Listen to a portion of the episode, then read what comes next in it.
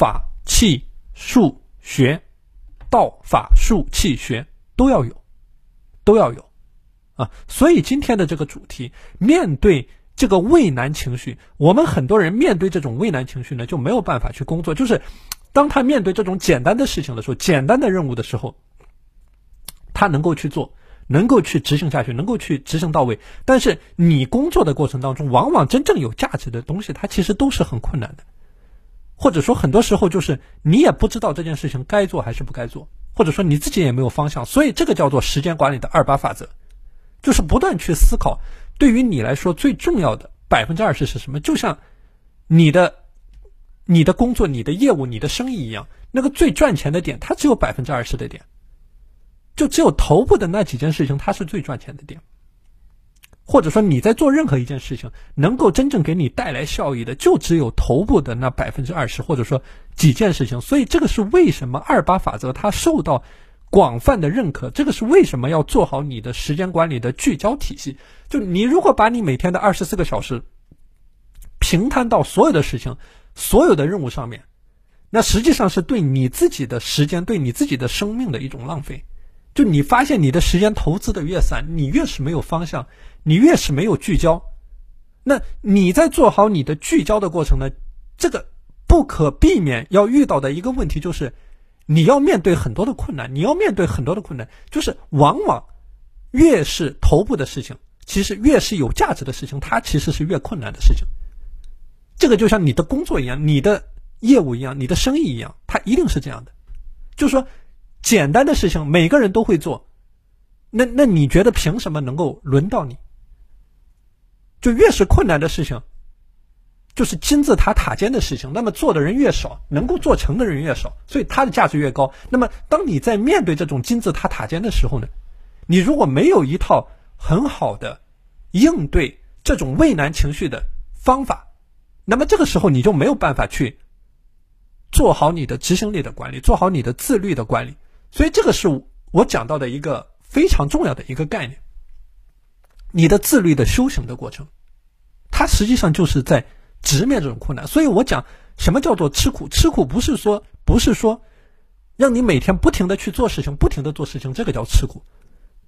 这个是吃苦的一些一个方面。当然，这个比你什么事情都不做，比你躺在床上去刷短视频肯定是要好。但吃苦也是吃动脑子的苦。所以，这个动脑子的过程，其实就是你去直面这种挑战，然后直面去做这种事情的过程。所以我讲这个时间管理的过程，它是在不断的训练你自己，让你的生活呢在各个方面有精进。那不光是你的工作，不光是你的业务。那实际上，比如说我们有的学员啊，最近在开始做这个晨跑的计划。啊，晨跑的计划。那么我我给到这个学员的建议就是说，你你每周就你完全没有做这件事情，那么你从完全不做到开始做，那么你就每天或者每周你晨跑一次，你至少把这个球先给它踢出去。我们讲踢球的过程，就是你刚开始踢的时候是最难的，就像你所有的运动员都还没有进入到一个热身的状态。就你还没有进入到一个状态，那么你刚踢出第一脚的时候是最困难的，啊，所以当你真正把第一脚给踢开，或者说当你真正的切入进了这件事情，那么你会发现接下来你做这件事情就越来越顺，越来越顺。所以这个是一会儿我要讲到的，面对这种畏难情绪，怎么样去应对，怎么样去切入的一个非常重要的点。所以这里是我提到的一个概念，你的大脑呢，就像你的肌肉一样。啊，你的大脑实际上就像你的肌肉一样，你越是去训练它，它越是强大。所以，时间管理的过程也是同样的道理。你越是去不断的训练你自己，那么你在你生活的各个方面，你都会取得精进。那么今天讲到的是一个点，所以你能够按照时间管理的规律，日日不断的去重复、去攀登、去不断的做事情。去真正的执行事情，去干活，呃，去真正的干活，去工作。那这个时候你就非常了不起。所以这个是我讲到的，我反复讲到的一个过河的竹子的概念一样。过河的竹子，就什么叫过河的竹子？过河的竹子就是说，日拱一卒，每天往前面做一点，每天往前面做一点，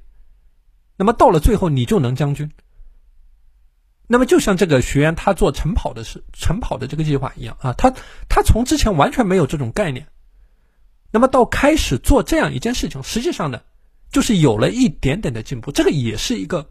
过河的竹子的概念啊，他从零到一，那么接下来从一到十，从十到一百，那这个就是一个时间管理过程当中每天不断的往前面走，往前面去。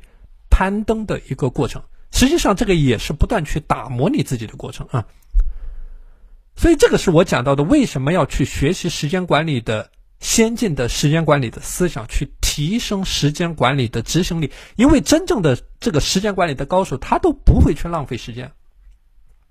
不会去浪费时间啊。所以这里呢，我给大家讲一下啊，具体的来说一下。那么面对这种工作的困难。那么这个这里我引用一位学员的原话啊，这个时间管理的过程，我们讲很多人他存在畏难情绪。那么我们有的学员他提到的问题，他是怎么样的？他他的原话是：对于工作中困难并且未知的大石头无法克克服啊，对于工作中困难并且未知的大石头无法攻克。经常会拖到截止时间才有行动，那么这样的情况怎么办啊？这个是我们的学员的具体的问题啊。工作中的未知的大石头，就他在工作的时候，其实我相信我们很多学员也应该有相同的感受。比如说，你有自己的生意，你有自己的业务，你有自己的项目，你自己的工作，那么你的这些工作实际上很多地方它是没有办法预测的，它不是说每天按部就班的，你一二三四五，你把这些事做了，它很多是你无法预知的。你的市场的扩展，你的业务的扩展，你的客户的沟通，很多东西它是无法预知的，实际上它是很困难的。那么一旦这种困难出现，那么给你带来了这种强烈的畏难情绪，这个时候你该怎么办啊？这里呢，我给大家总结了七个点，那么大家可以可以看一下啊。第一个点是我在思维导图上面提到的，不带情绪化的去看待问题。首先第一个点啊，叫做。不带情绪化的去看待问题，所以我讲到了一个重要的点，叫做越是困难的任务，你越是掺杂了情感在这里面，就一切都会变味。那么我们很多学员他存在这种情绪管理的问题啊，情绪管理的问题，或者说被周围的人影响到自己的情绪，被家人、被员工、被同事影响到了自己的情绪。或者说，当他面对这种困难的时候，啊，他不愿意去做了。那么，我们有的学员在工作当中遇到这种困难的时候，他就不愿意去做了，他就干脆什么都不做了，就直接去刷手机。所以，这个就是我讲到的一种情绪化的处理问题造成的自我挫败感。自我挫败感啊，这个是一个非常重要的，大家一定不要忽略了这种。个人的情绪管理的问题啊，它在很多时候它是会影响到你一天的执行力。这个是我讲到的，你的情绪呢，它是会带动、连带着影响到你每天的精力的管理。你的精力管理是你的整个时间管理的一个基础、一个地基的东西。所以我讲过一个非常形象的比喻：你把你一天的精力理解为你手机的电量，你如果通过这种负面的情绪的牵扯，你的自我挫败感非常的强。那么这个时候呢，你会陷入到这种情绪的恶性循环当中，这个是一个非常不好的、非常不好的一个一个一个现象啊！你会产生自我的否定，你的自我挫败感非常的强，你觉得你解决不了这个事情，那么你就干脆不愿意去做。那么我们有的学员他就这样的，那比如说他工作的过程当中，他觉得这个问题实在太难，没有能力解决，那么他就干脆不想去做。啊，这个学员的原话我忘了啊，但大概就是这个意思，就是说自暴自弃，啊，到了最后就干脆不想去做，这个就是我所谓的情绪的恶性循环。所以面对着这一个点啊，你首先要做到的，我讲到时间管理的高手呢，他一定是一个平缓的、平静的、一个心如止水的一个过程。你只有把你自己做的很平静，你你才能够真正的把一件事情给坚持的。给执行下去，或者说用这种马拉松的心态把这件事情给做下去。如果说你的情绪总是处在这种大起大落的一个阶段，那么今天这个这个兴致很高，那么我要怎么怎么样，我要怎么怎么样，我要去跑上五公里，我要跑上十公里。那到了明天，我我觉得这个我整个人状态不行了，那我干脆什么事情都不做。那么你会发现，如果你陷入到这样的情绪波动、情绪的来回牵扯，你自己的内耗是很大的。你自己的内耗是很大的，那么你的精力消耗非常的快，你做任何事情没有办法去坚持做下去。所以这里我讲到的第一个点就是说，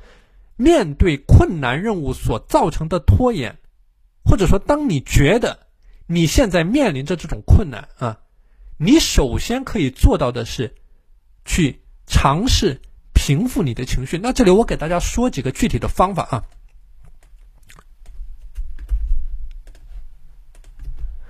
首先，第一个方法叫做深呼吸的方法。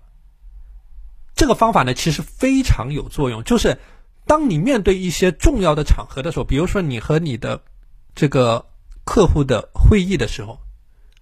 你和你的这个老板的这个汇报、客户的沟通啊，一些重要的场合的时候，你可以尝试深呼吸的方式，就是说，你通过这个一呼一吸啊。就是你这种这种腹式的呼吸，把你这种激动的情绪，或者说挫败感的情绪给平静下来。那么，比如说你在一呼一吸，每次你保证两到三秒的时间，你呼气两到三秒，吸气两到三秒，反复这样去操练，反复去训练自己。那么，这个是一个非常有效的，能够立竿见影的把你的情绪给平复下来。的心情啊，一旦你的情绪得到舒缓、得到平复，那么面对这种具体的困难的时候呢，你就会有一个很好的心态去应对。那么另外一个方法啊，叫做静息。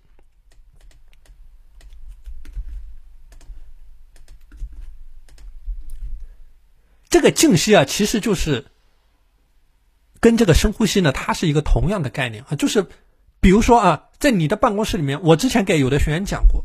那比如说，在你的办公室，有的学员居家办公的时候，那么可以在你的家里面找到一个非常舒适的椅子。比如说，哎，你你办公室里面，我们有的这个办公室里面有这个会议室啊，有电话电话间。那么你找到一个非常舒适的椅子，或者说你在家办公，你躺这个躺在沙沙发上面，你想象啊，把自己的每一寸皮肤、每一寸肌肉。进行一个深度的放松，就你的整个大脑进入到这种放松的状态。我们有的学员有这个正念冥想的习惯，这是一个非常好的习惯啊。那么大家可以去进行尝试，深度的放松，这是一个非常好的能够立刻平缓你情绪的方式。或者说，你可以站起来走一走，就是你不要做这种很激烈的体力的运动，你做一些比较平缓的体力的。活动像这种站起来走一走，这个都是非常好的，去立刻平复你情绪，让你能够面对这个具体的困难，能够有一个切入点的，啊，这样的一种方式。就是说，越是困难的时候，你越是不能抓耳挠腮、烦躁不安。我们很多人他就是这样，哎，他面对这种困难，到了最后就完全是一种自暴自弃的状态。所以说，一个最好的方法，首先把你的情绪呢给他。平复下来，然后再去抽丝剥茧找线头，慢慢的梳理下去。所以这个是我们应对畏难情绪你可以做的啊第一个动作，你可以做的第一个动作。所以说我在我今天做完了这些分享之后啊，那么当你下一次在面对这种畏难情绪给你造成的拖延，让你觉得不知所措的时候呢，你可以顺着我今天的思维导图，一件事情一件事情的去做，把我今天分享的这个东西。列为你的一种标准的操作流程。就当你面对着这种困难的时候，比如说你面对这种好多客户，然后在一起的时候，哎，你没有办法去解决这个困难，那么你就按照这个今天的标准流程来走一遍啊，来走一遍。那么这个能够帮助你很大，这个能够帮助你啊，去提升你对抗这种。困难所造成拖延的时间管理的效率，那么这是第一个点。第二个点呢，叫做自我提问的方法。自我提问的方法，这个是一个非常好用的方法。刚才我提到的一个概念叫什么呢？越是困难啊，你越是不能抓耳挠腮，你要去抽丝剥茧找线头。那么这个抽丝剥茧找线头什么意思呢？就是自我提问啊。这里我把这个概念给你打出来。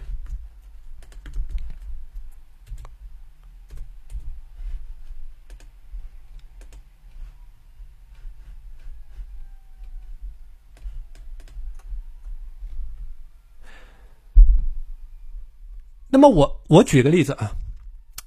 那么当我们碰到这种无从下手的问题的时候呢，我有一个很好用的方法，就是反复去问自己问题。